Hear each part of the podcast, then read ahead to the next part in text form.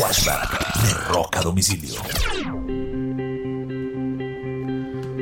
Hoy se están cumpliendo 35 años del lanzamiento de uno de los discos más importantes del rock. Un disco inolvidable que por 35 años eh, no se ha logrado borrar de la mente eh, de los fanáticos del rock. Hace 35 años, un día como hoy, Guns N' Roses lanzó su álbum debut, Appetite for Destruction. De ese disco recuerdan grandes canciones como Welcome to the Jungle, Sweet Child of Mine, Mr. Brownstone, Night Train, Paradise City, y sigue considerado uno de los grandes discos debut de la historia del rock y de la historia de la música en general. 35 años del Appetite for Destruction viviendo con nosotros. Este es un flashback de rock a domicilio.